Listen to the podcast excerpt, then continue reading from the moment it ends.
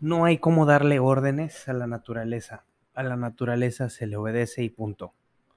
Francis Bacon. ¿Cómo están? Disculpen ustedes, mis queridos escuchas de este podcast informativo de Malditos Millennials. Yo soy Luis Ángeles. Hoy es martes 2 de agosto del 2022. Tuve unos cuantos días de ausencia porque, pues, ¿para qué les cuento que me sentí un poco mal en estos días? Enfermo no estoy, enfermo siempre he estado. Eh, hoy me siento mal, eh, unos días de malestar. Cuídense mucho, no se desvelen, agarren la fiesta tanto, porque por eso su querido valedor está un poquito vereado, ya no ando yo para esos trotes.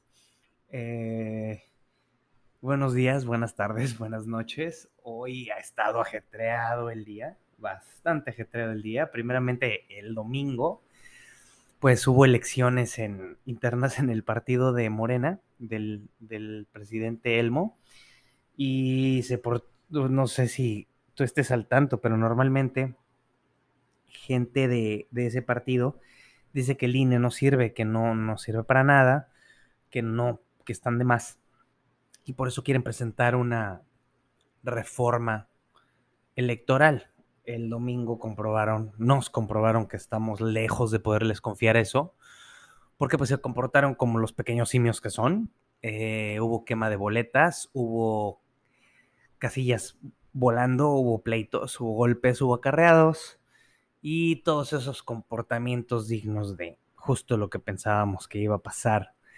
Eh, lamentable el hecho y más lamentable eh, las declaraciones del presidente el lunes en su show La Mañanera, porque él dice que pues sí, que, esas cosas pasan, que, pues, este, no estuvo tan mal, que ahora sí que el PRI se portaba peor, la típica, ¿no? Este, a veces ya no dan ganas ni de hablar de estas personas, pero sí te quería contar para que estuvieras al tanto de, de los ridículos que estas personitas hacen y especialmente que quieren eh, borrar a línea del mapa y creo que nos acaban de confirmar que no, no podemos darles ese lujo a los señores.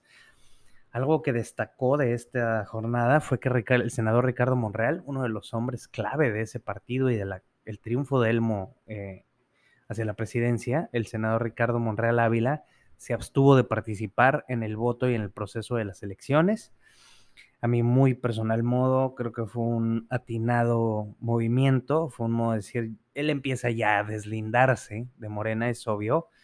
Se ha reunido con Aureoles del PRD, se sabe que ha tenido acercamientos con gente de Movimiento Ciudadano, así que pues realmente un líder de ese tamaño que se empieza a deslindar de Morena, aunque yo sé que no es tanto devoción de muchos de ustedes, yo creo que es una buena señal de que alguien con neuronas esté diciendo que él no le va a entrar con estas personitas.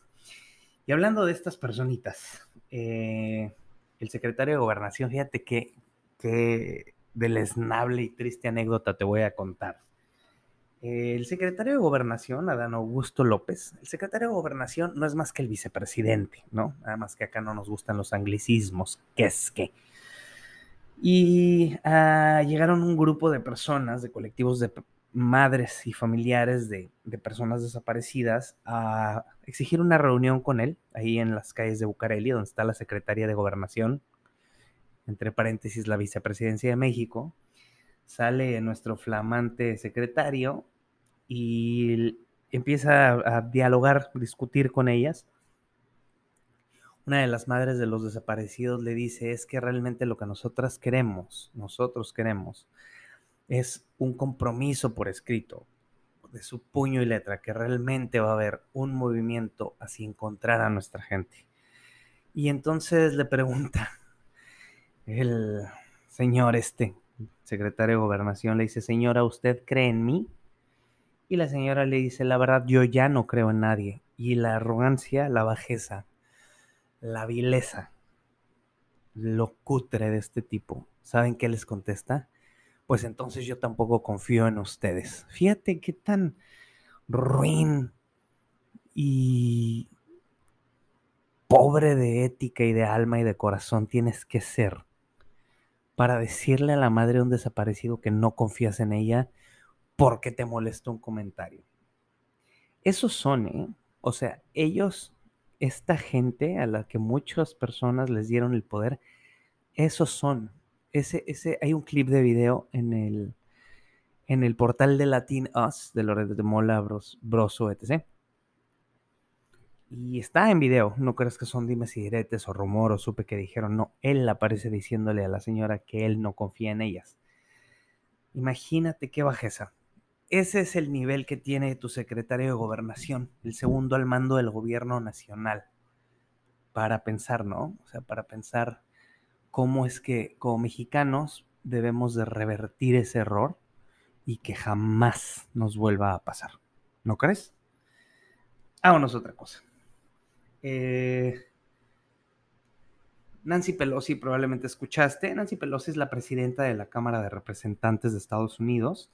En Estados Unidos les llaman Speaker of the House. Es, digamos, la tercera persona al mando después del presidente, el vicepresidente ah, y después es la o el Speaker. Y pues se fue a Taiwán, a pesar de que había amenazas de, China de que no fuera, para no calentar la relación eh, diplomática entre los países. Las tensiones están pues muy, muy, muy delicadas.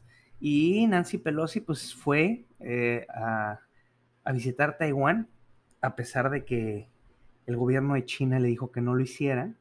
Eh, ¿Por qué? Porque pues, hay roces de trading. Todo esto viene desde el berrinchito del actor este que se dice ser presidente de Ucrania con Rusia y entonces pues dijo China, pues a ver, nosotros también queremos chingados con ustedes para ver qué les quitamos, ¿no? Eh, se dice que hubo advertencias de que Pelosi no fuera a jugar con fuego, que para qué iba y para qué se metía, pero bueno, ya sabemos que, que a los estadounidenses les encantan los chingadazos y pues no les preocupó mucho la amenaza. Es interesante que, que no, no ven mucho margen de diálogo.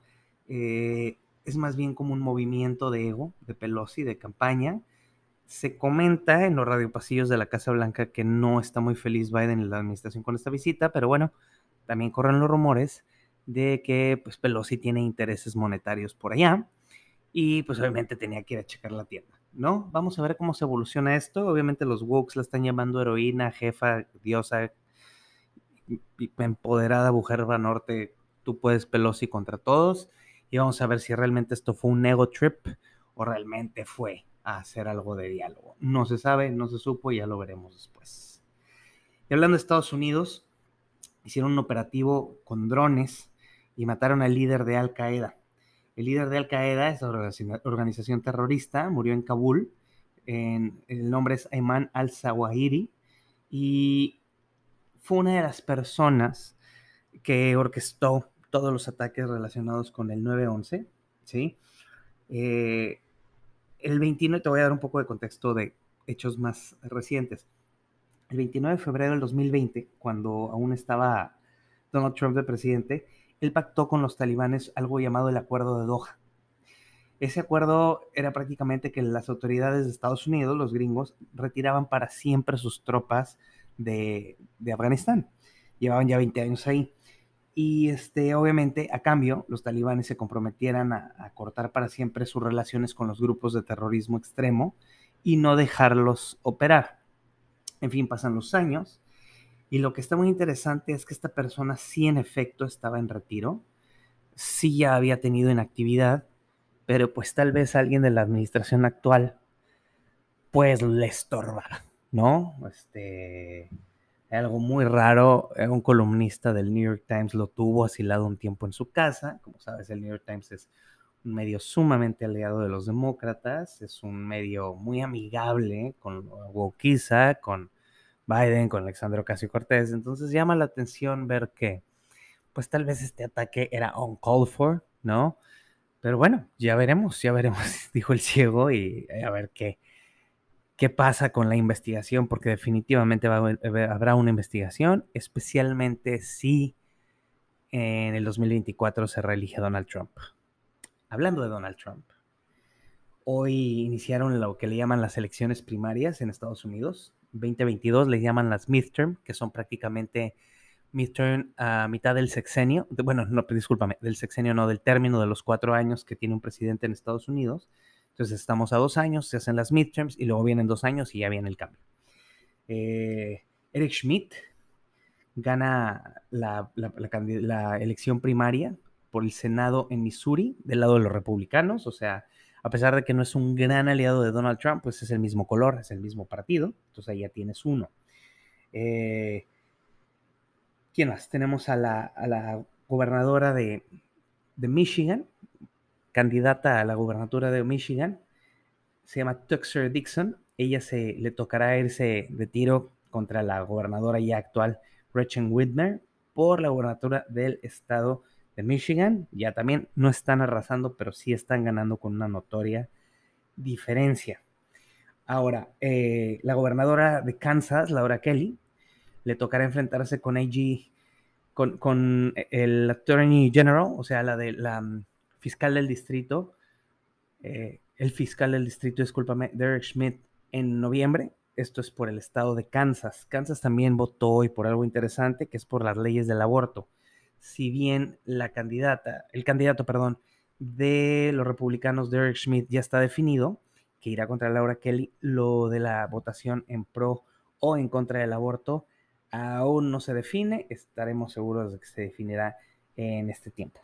Entonces ahorita, lo que ahorita se ve es que los rojos, los republicanos, el partido de Trump, lleva la delantera en los estados que hay ahorita elecciones y creo yo, a menos que vaya a haber cambios muy radicales, que los republicanos van a retomar el poder en casi todo el país en estas elecciones de este, en las elecciones de este año, ahorita son las primarias, y en el 2024 definitivamente llega el candidato, supuestamente Donald Trump, a la presidencia para los republicanos de nuevo. Creo que se la han puesto muy fácil, vamos a ver los resultados, vamos a ver qué pasa. En el mundo de los deportes, para ya salir un poquito de la grilla, hay una nueva campaña que está haciendo Disney con no la necesaria caracterización, pero sí una fusión de tema de princesas con lideresas eh, del mundo. Y en México se fijaron en nuestra querida y muy talentosa gimnasta Alexa Moreno. Eh, para, se toman ahí, eh, digamos, elementos de las princesas y se habla de la historia. En el caso de Alexa, pues que ha sobrevivido al bullying, a las adversidades, a la falta de dinero de apoyo por parte del país y aún así se la rifa a ser una gimnasta, muy destacada. En sus redes sociales pueden ver un poquito más del material. Está relacionado con Elsa. Su arroba es alexa.moreno.mx y está interesante. Creo que esta campaña va, va a dar ese empuje no tan propagandístico como suele hacerlo Disney. Creo que están un poquito más centralizados en este tema. Y vale la pena apoyar a Alexa. Alexa es una chingona y pues Elsa, la princesa, también. ¿Sí? Ahora de los deportes también hay buen chisme. El corredor de la Fórmula 1, Lewis Hamilton, compró casual con el dinero de la guantera a los Broncos de Denver de la NFL. A ver si con este push y esta emoción y esta motivación será que los Broncos le den a sus fans eh, trofeito. Ojalá sí, a todos mis compas que le van a los Broncos, no es mi caso, pero ojalá que se les haga, ¿sí? Ojalá y verlo en, en el estadio será sin duda muy interesante. Eh, caprichos que se puede dar uno cuando es un emperador en su disciplina, ¿no creen? Y al final, pero no al último, eh, no sé si recuerdas que iba, se estaba filmando una película de Batichica, Batgirl. Levantó polémica porque la actriz era afroamericana y la gente, ya sabes, debatiendo que por qué afroamericana, si en los cómics era blanca y luego que por qué no, y luego que por qué afroamericana no latina, total, la pelea de siempre de los wokes y la agenda.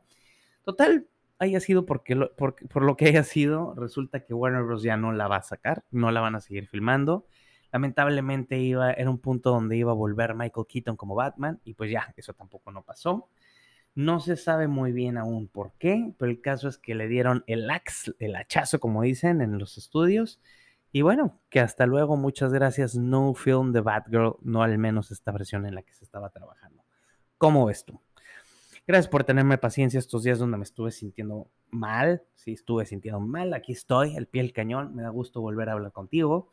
Eh, martes 2 de agosto 2022. Buenos días, buenas tardes, buenas noches. Yo soy Luis Ángeles alias Malditos Millennials. El día de hoy contamos con información de CNN, te lo cuento, Variety y la afición. Muchísimas gracias, que tengas un estupendo día o tarde o noche o semana. Disfrútate mucho, cuídate mucho, XO, XO, Los TQM. Atentamente, Luis. Malditos millennials. Bye.